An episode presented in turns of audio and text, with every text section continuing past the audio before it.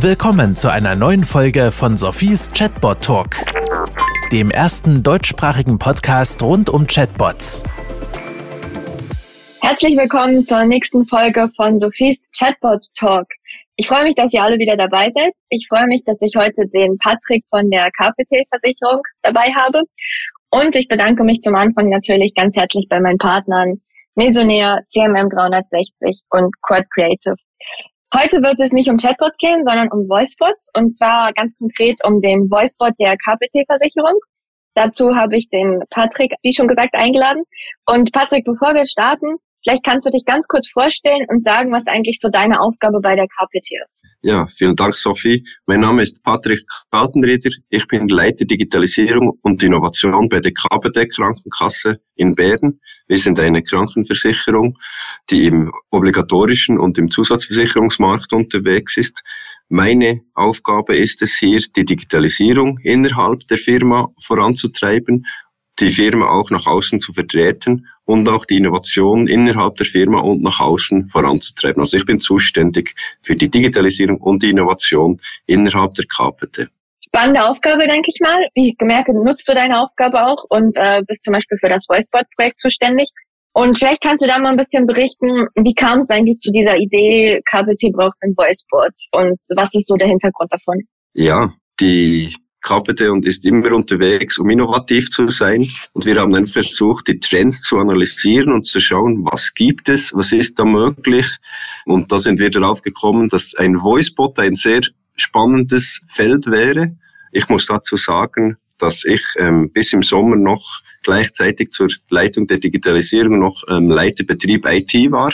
Also bei mir war unter anderem der IT-Supporter interne und das hat sich sehr gut ergeben, denn ich habe gedacht, hey, da könnte man doch was machen in einem recht geschützten Rahmen, wo ich nicht so viele Stakeholder habe, außer mich selber und dann am Ende die internen Kunden.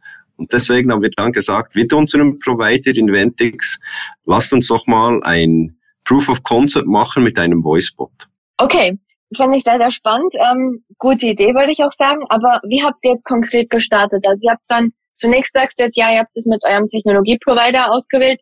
Der war einfach von Anfang an gesetzt, weil ihr schon mit dem zusammenarbeitet oder äh, wie kam das? Ja, er war natürlich nicht gesetzt, weil ähm, ich möchte nicht mit jemandem zusammenarbeiten, der nicht passt, sondern wir haben auch hier den genauen Fit gesehen zwischen dem, was sie liefern können und was wir brauchen. Und darum haben wir dann natürlich geschaut, eben, was ist am Markt möglich, mit was für Erfahrungen ähm, kommt unser Technologieprovider daher und wie sind wir unterwegs. Und darum haben wir dann gesagt, es wäre sehr spannend, etwas zusammen zu machen, etwas gemeinsam zu entwickeln, das vielleicht in einem weiteren Schritt dann auch von weiteren ähm, Kunden unseres Providers eingesetzt werden könnte. Okay, sehr spannend. Und wie genau seid ihr dann vorgegangen, beziehungsweise was waren so die ersten Schritte irgendwie Richtung Use Case Definition? Man musste dann ja sicherlich noch konkreter definieren, was der Bot alles kann, ähm, was seine Aufgaben sind. Wie seid ihr da vorgegangen? Ja, wir haben da, genau wie du sagst, Use Cases definiert und einfach gesagt, weniger ist mehr. Also wir wollten nicht jetzt ähm, die Welt erfinden, sondern wir haben gesagt, wir wollen wirklich schauen, dass wir in einem äh, abgesteckten Rahmen mit klar definierten Use Cases schauen, was bringt diese Technologie, was können wir für uns rausholen. Und das war dann am Anfang sehr herausfordernd zu schauen, welche Use Cases sind möglich zu lösen und welche Use Cases bringen uns dann auch einen Mehrwert. Und das war dann wirklich ähm, am Anfang recht die Herausforderung für den Start. Und als wir das mal hatten, kamen natürlich noch weitere Herausforderungen. Da muss ich sagen, alle, die mich kennen, wissen, glaube ich, dass das genau mein Vorgehen auch ist. Ähm, nicht alles auf einmal wollen, sondern genau überlegen, okay, was soll der Usebot im ersten Schritt können, im zweiten und dass man Schritt für Schritt durchgeht. Jetzt da die Frage, ähm, hast du schon gesagt, du hast so ein bisschen überlegt, was funktioniert technisch, was bringt euch auch was. Äh, wie genau seid ihr da vorgegangen? Welche Abteilung habt ihr damit einbezogen? Ich stelle mir das so vor, ihr habt dann erstmal so einen ganzen bunten Blumenstrauß gesammelt, was alles so ginge und dann habt ihr das irgendwie vielleicht auf einer Matrix einsortiert oder ähnliches. Wie habt ihr die ganzen Use Cases gefunden? Ja, ich habe mich da intensiv mit dem IT-Support ausgetauscht und geschaut, welche Use Cases haben Sie telefonisch, die Sie am meisten erreichen.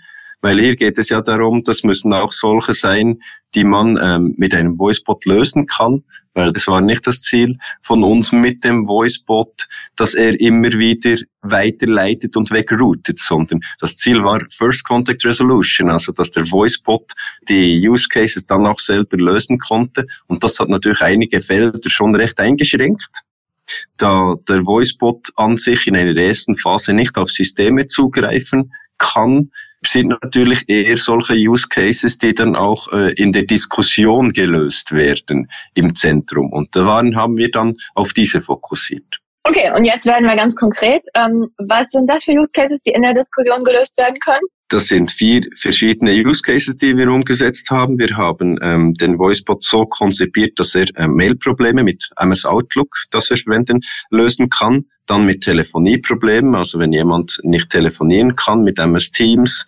weiter mit Audioproblemen, wenn Headset nicht ganz so funktionieren, wie sie sollten. Und dann ähm, bei Verbindungsproblemen, wenn Citrix genutzt wird.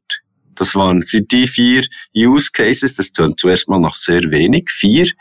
Aber als wir die dann wirklich ausskizziert haben und es ist ein regelbasierter KI, also mit dem Entscheidungsbaum und so weiter durchgespielt haben, gab es aus den vier äh, Use Cases einen sehr großen Entscheidungsbaum am Ende. Also es ist viel, viel mehr, vier komplette Use Cases, als man sich das vorstellt. Ja, das glaube ich.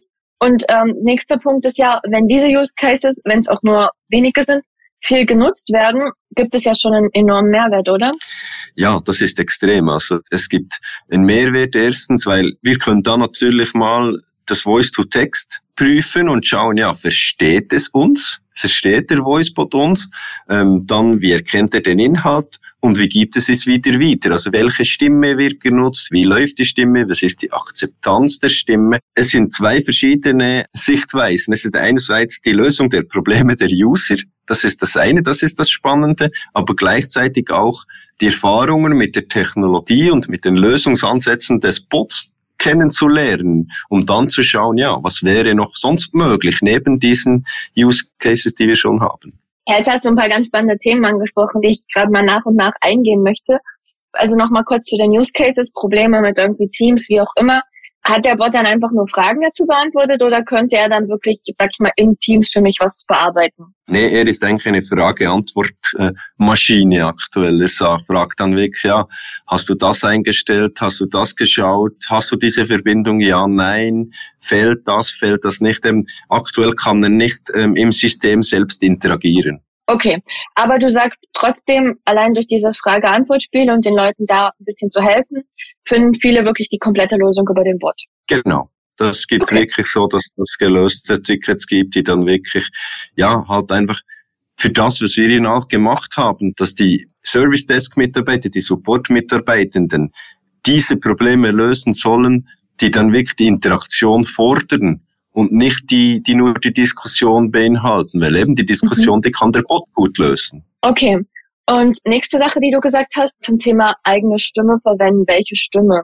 Wie habt ihr das gelöst? Also habt ihr da nicht einfach irgendwie die 0815 Standardstimme genommen, sondern habt ihr euch da noch vertiefter Gedanken mitgemacht? Ja, ich denke, ich weiß nicht alle, die zuhören, die hier hören und das selbst schon mal ausprobiert haben. Wenn man irgendwo anruft, dann ist die Stimme immer das eine. Und man denkt so, ja, die Stimme tönt noch gut. Aber wenn man dann solche Stimmen für seine eigenen Use Cases einsetzen möchte und dann wirklich was dahinter haben möchte, weil es ist dann nicht, ich rufe irgendwo an, sondern die Leute rufen bei mir an, dann sind die Anforderungen gefühlt sehr viel höher, wenn man es selber im Einsatz hat, als wenn man irgendwo anruft. Und das war eine rechte Challenge, dann eine anständige Stimme zu kriegen, die dann ähm, unseren Ansprüchen und auch diejenigen der Kunden, der unserer internen Mitarbeiter gerecht wurde. Und habt ihr da noch mit zusätzlich externen Anbietern gearbeitet oder habt ihr das ähm, selbstständig gemacht? Ja, wir arbeiten da mit Spitch zusammen. Also unser IT-Provider Inventix ist da mit Spitch zusammen und wir haben hier die Spitch-Lösung eingesetzt und da haben wir verschiedene Stimmen ausprobiert und haben dann auch noch ähm, geschaut, was sind für Möglichkeiten, wenn wir in eine Verbindung zu Azure hinkriegen und dann die Azure Voices einbinden. Also zu schauen weg, dass man dann den Blumenstrauß der möglichen Stimmen noch sehr viel vergrößert. Okay. Und da haben wir recht hin und her ähm, experimentiert mit verschiedenen Stimmen. Spannend. Ähm, wie habt ihr die getestet? Habt ihr die mit Mitarbeitenden getestet oder habt ihr die irgendwie selber einfach im Team getestet? Ja, sowohl als auch. Also zuerst mal innerhalb der Arbeitsgruppe dieses POCs haben wir sie getestet und dann haben wir natürlich innerhalb der IT ein paar äh, interessierte Personen, die dann immer gern dabei sind bei solchen Sachen und das sind dann wieder die Beta-Tester Group und die hat dann auch mithören können und schauen, ja, welche Stimme passt uns jetzt am besten. Okay. Ja, sehr, sehr interessant. Das habe ich äh, beim Thema Voicebot geht's meist sehr technologisch. Wir haben das Thema direkt einzelne Stimme noch nie so diskutiert und schon gar nicht für interne Cases. Also ich bin es gewöhnt, dass wenn Thema Stimme diskutiert wird, dass es Richtung Customer-Facing Bots ist aber nicht Richtung interne Bots. Aber umso interessanter, dass ihr das gemacht habt und äh, würdest du sagen, es hat sich auch gelohnt? Es hat sich sehr gelohnt und für mich ist natürlich in diesem Use Case ist der interne Kunde genau gleich viel wert wie der externe. Denn nur wenn die internen Kunden es akzeptieren und gut finden, können wir das jemals gegen außen einsetzen und die vertreten es dann auch, denn unsere Mitarbeiter sind ja, die meisten sind dann mit Customer Facing, also die haben auch mit den Kunden zu tun. Und wenn sie selbst schon eine negative Konnotation zu einer solchen Stimme haben, dann hilft das uns nicht gegen außen. Und darum haben wir auch gesagt, wir wollen da wirklich einen Real-Life-POC machen, also wo wir sagen, hey, mir ist jetzt eigentlich egal ist, dass jemand internes, der mich anruft oder jemand externes. Es muss passen, auch für die internen. Und das ist so das Schöne dieses Feldes. Ich konnte mit meinem Team wirklich hier schon die Kunden eigentlich simulieren, indem ich die internen Kunden genau gleich ernst genommen habe. Ja, also das finde ich einen sehr, sehr wichtigen Punkt und das ist, glaube ich, auch das, was man vielmals unterschätzt. Auch für intern muss es gut sein, beziehungsweise ja, wie du schon sagst, nur wenn die intern gut finden, dann geben sie das auch an ihre Kunden und dann haben sie nicht das Gefühl, oh, wir werden jetzt von irgendeinem unsympathischen Roboter ersetzt oder ähnlich. Genau. Und das war uns von Anfang an wichtig. Sehr vorbildlich. Ähm, jetzt möchte ich noch kurz auf das Thema Learnings und Technologie einkommen. Da hast du auch gesagt, dass ihr äh, da einiges gelernt habt. Was kannst du davon berichten? Ja, also noch ein weiteres vom Mehrwert würde ich gerne schnell einbringen. Mir als Leiter, ehemaliger Leiter IT-Betrieb war noch ein anderer Punkt sehr wichtig. Neben diesen Use Case, die ich angesprochen habe, gab es noch einen weiteren, nämlich der Voicebot konnte selbstständig Tickets eröffnen und wenn es sauber abgeschlossen wurde, auch diese wieder schließen.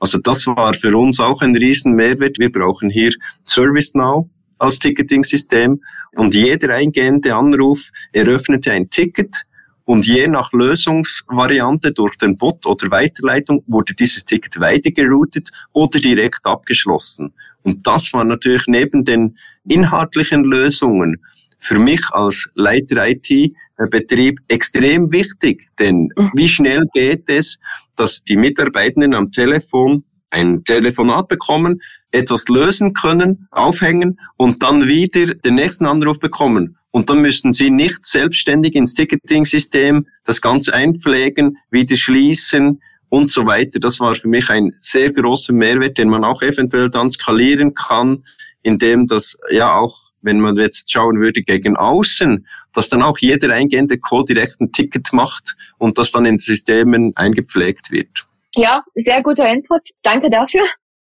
Ähm, was gibt es sonst noch für Learnings, die ihr gemacht habt, ähm, wo du sagen würdest, das hattest du nicht so erwartet? Also ich glaube, das, was du jetzt gesagt hast mit dem Ticket, das ist absolut wichtig. Und das äh, ja, muss unbedingt so gemacht werden, dass es da nicht irgendwelche, sag mal, Ticketleichen dann gibt. Gibt es noch weitere Learnings, die du gemacht hast? Ja, das mit der Stimme war von aus meiner Sicht das größte Learning, wie wichtig die Stimme ist. Weil ja, die Stimme des Bots und die Art, wie kommuniziert wird durch den Bot, widerspiegelt ja die Arbeitsethik ähm, und eigentlich die Wichtigkeit dieser Funktion. Und dann, das war für die Mitarbeitenden sehr, sehr wichtig, dass das ihren Ansprüchen genügt hat. Mhm. Dass sie dann sagen, ja, weil dieser Bot steht ja dann in unserem Namen. Ja. Und deswegen war es hier extrem wichtig, sehr nah mit den Mitarbeitenden zu arbeiten und auch diese Herausforderungen und, und vielleicht Befürchtungen ernst zu nehmen. Und das war ein riesen Learning, dass wir jetzt ja gut machen konnten ohne dass schon die Versicherten dran waren, sondern diese Learnings können wir jetzt genau mitnehmen, falls wir uns überlegen würden, diesen ähm, Voicebot zu skalieren. Mhm. Macht ihr da noch weitere Analysen regelmäßig oder fragt ihr das Feedback regelmäßig bei den ähm, Mitarbeitenden ab oder wie funktioniert das? Ja, das Feedback wird weiterhin abgefragt. Also wenn ein Anruf beendet wurde, kann man immer noch ähm, auf ein Feedback-Formular klicken, wo man das dann eingeben kann. Also es ist wirklich so, wir sind da noch in dieser Phase, wie nach jeder Interaktion mit dem Bot, mit der Anrufende, die Anrufende ähm, ein Feedback abgeben. Okay. Und das ist sehr, sehr spannend. Und das wird auch gemacht oder das ist ja die nächste Frage dann immer? Ja, das wird teils, teils gemacht. Ich denke, es kommt immer darauf an, wie die Situation gerade ist. Wenn jemandem geholfen wurde, wird das sicherlich gemacht. Wenn nicht geholfen wurde, wird es auch gemacht, weil eben nicht geholfen werden konnte. Oder ja, mhm. ich denke, es ist so teils, teils. Es ist wie immer mit so Feedback. Einige Leute sind eher bereit, Feedback zu geben und andere weniger. Also ich denke, es ist, ähm, liegt so im normalen Feedback-Rahmen, den wir auch sonst kennen. Okay. Äh, jetzt habe ich noch ein paar wenige letzte Fragen, denn um ehrlich zu sein, wir sind jetzt schon recht gut in der Zeit, beziehungsweise meine Erfahrung ist, dass die Zuhörer dann irgendwann mit dem Auto in der Arbeit angekommen sind oder die Joggingstrecke zu Ende geht. Aber was mich natürlich noch interessieren würde, so ein bisschen, wie geht's weiter?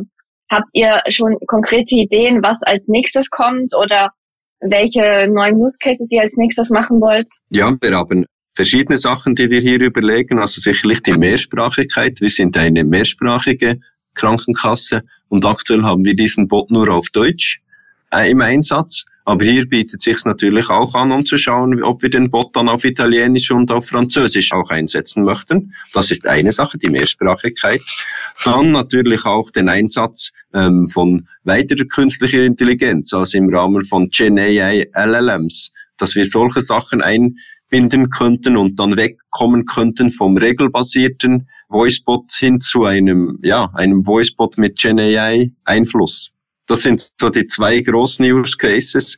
Und weiter sind wir noch am Schauen, natürlich mit unseren internen weiteren Stakeholdern im Unternehmen, ob dieser Voicebot auch für Sie interessant sein könnte in Ihren Arbeitsbereichen, um eine Skalierung ähm, zu ermöglichen. Ja, also was ich da mal wieder sagen muss, vorbildlich, ähm, dass ihr mit einer Sprache angefangen habt, würde ich sagen. Viele Unternehmen, gerade in der Schweiz, sagen dann, nein, wir können die eine Sprachregion nicht benachteiligen, wir müssen gleich mit allen Sprachregionen anfangen. Aber wie du gesagt hast, ihr wolltet erstmal Learning sammeln. Und dann macht es ja auch Sinn, dass man erstmal mit einer Region anfängt. Und klar, ich denke das Zweite, also ich habe gerade viele ja Generative AI Projekte mit Chatbots, mit Voicebots und ich glaube, das ist schon langfristig die Zukunft. Aber auch da zum Beispiel könnt ihr die Learnings von, ich sag mal, sowas wie Stimme ja super gut übernehmen. Also von dem her sehr, sehr interessant. Jetzt noch allerletzte Frage. Gibt es noch etwas, was ich vergessen habe, wo wir unbedingt noch drüber sprechen möchten? Gibt es irgendwas, wo du sagst, hey, das müssen die äh, Zuhörer unbedingt noch wissen? Ja, nicht direkt. Einfach wie am Anfang gesagt, innerhalb der Digitalisierung und der Innovation sind wir natürlich innerhalb der Unternehmung auch daran, verschiedene POCs anzudenken im Rahmen von Generative AI und LLMs. Also auch dort sind wir unterwegs, aber noch nicht so spruchreif wie jetzt hier beim VoicePod, mit dem wir live gegangen sind. Okay. Ja, dann würde ich sagen, ich danke dir für deine Zeit, ich danke dir für die gesamten Insights, also vor allen Dingen das Thema Stimme. Ich glaube, das war, wir haben ganz, ganz am Anfang in einer Podcast-Folge das Thema mal diskutiert, aber jetzt Ewigkeiten nicht. Und auch noch Punkt, dass du gesagt hast, hey, auch die internen Mitarbeitenden sind ganz, ganz wichtig. Also nicht das einfach unterschätzen, wie wichtig es auch ist, dass es denen gefällt.